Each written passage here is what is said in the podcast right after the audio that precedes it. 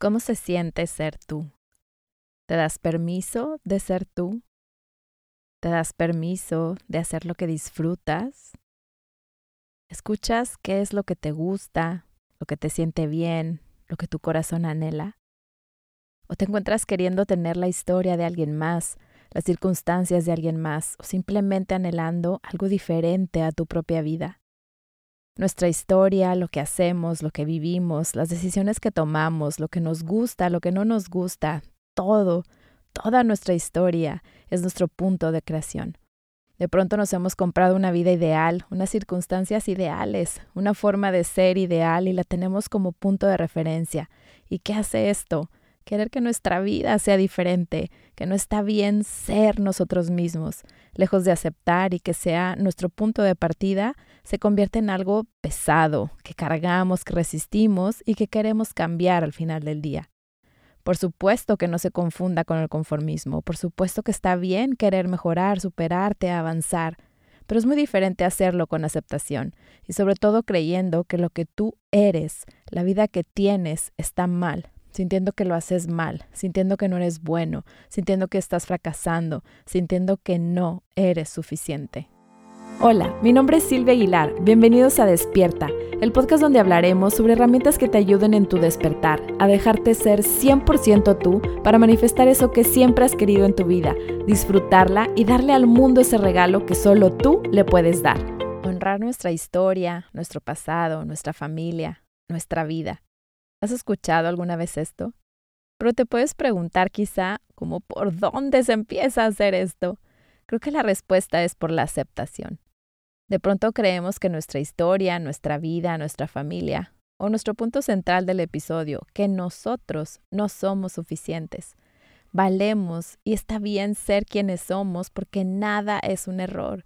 Por derecho de nacimiento valemos. ¿Cuántas veces te encuentras haciendo cosas por querer pertenecer? Puede ser pertenecer a un círculo social, a un grupo de amigos o a tu propia familia, o porque todo mundo lo hace. Entonces es lo que hay que hacer, lo que se tiene que hacer. ¿Te ha pasado alguna vez que después de hacer eso que en el fondo ni siquiera tenías tantas ganas de hacer desde un inicio, salió contraproducente? Y te encontraste diciendo, pues si ni siquiera quería hacerlo, ¿para qué lo hice? sobre todo porque no te sentiste bien al hacerlo y después de hacerlo. Siento que más seguido de lo que creemos podemos caer en estos momentos en que no nos escuchamos y no nos permitimos ser. Y sucede que creemos que está mal ser nosotros mismos. Y por supuesto que esto se vuelve un círculo vicioso porque en la medida en que nosotros mismos no nos permitamos ser, mucho menos permitimos ser al de enfrente. Y lo peor de todo, lo normalizamos. Cada vez que resistimos cualquier parte de lo que somos, incluyendo nuestra sombra, nuestra energía pierde su sostenibilidad y resiliencia. Por el otro lado, cuando nos permitimos ser quienes somos, nos alineamos, sentimos esa coherencia entre nuestro ser y lo que hacemos, decimos, pensamos. Las cosas fluyen y podemos experimentar una plenitud maravillosa. Además, y creo que lo más importante es desde dónde vivimos nuestra vida vivirla desde este lugar, desde la aceptación, la coherencia y alineada con nuestro ser, que al final del día está conectado con la unidad, con la fuente, con el amor más puro, eso hace toda la diferencia. En alguna parte de nuestro camino aprendimos que no está bien ser nosotros, quiénes somos y cómo somos. Aprendimos a dejar de ser nosotros mismos, nos desconectamos de nuestro yo auténtico, de nuestra esencia, y probablemente para proteger nuestro corazón, porque de niños buscamos esa aceptación, ese pertenecer a algo. Y bueno, más bien creo que a lo largo de nuestra vida, pero creo que lo aprendemos a muy temprana edad. Y la realidad es que entre más desconectados estamos, se vive más dolor en nuestra vida. Y es justo ahí donde para mí empezó y cambió todo.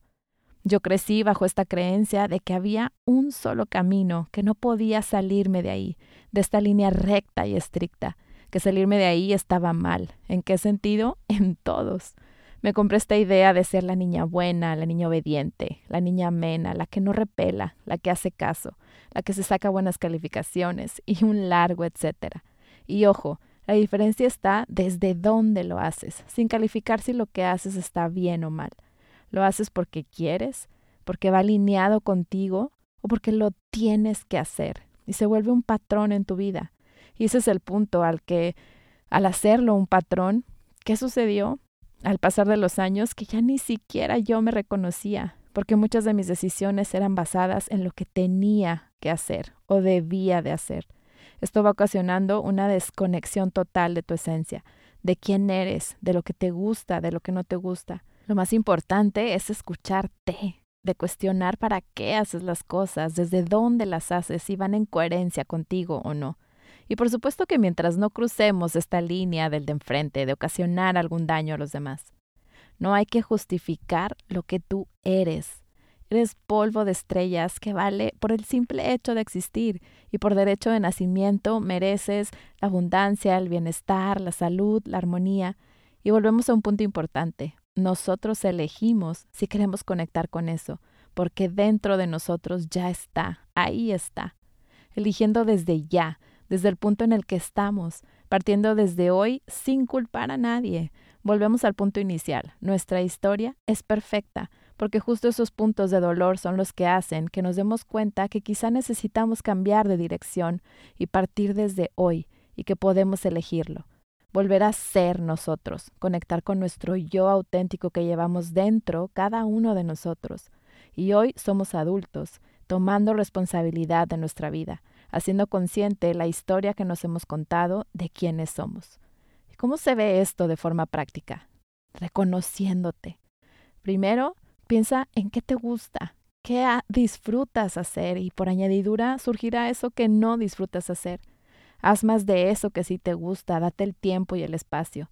Siente cómo se siente hacer eso. Conecta con las sensaciones corporales que surgen de estar en este bienestar tu humor después de esa actividad, ¿cómo está? ¿Qué tanta paciencia tienes con tu entorno después de hacer esta actividad que disfrutas? Notarás cómo cambia la energía desde donde vives el resto de tu día. Y quizá al inicio no será todo el tiempo que te gustaría hacerlo. No importa si son 5, 10, 15 minutos de tu día que conectas con algo que realmente disfrutas, podrás notar la diferencia en tus días. Segundo, cuestiona y confía en tu alma. Cuestiona todo, todo lo que haces y desde dónde lo haces. Pregúntatelo. Está bien también si no llegan las respuestas. Confía y espera. Verás cómo al final del día llegan. Todo empieza con cuestionarlo, con hacer las preguntas adecuadas. Si hay algo que crees que al día de hoy es imposible cambiar o dejar de hacer, ¿cómo puedes conectar con la aceptación con esa actividad?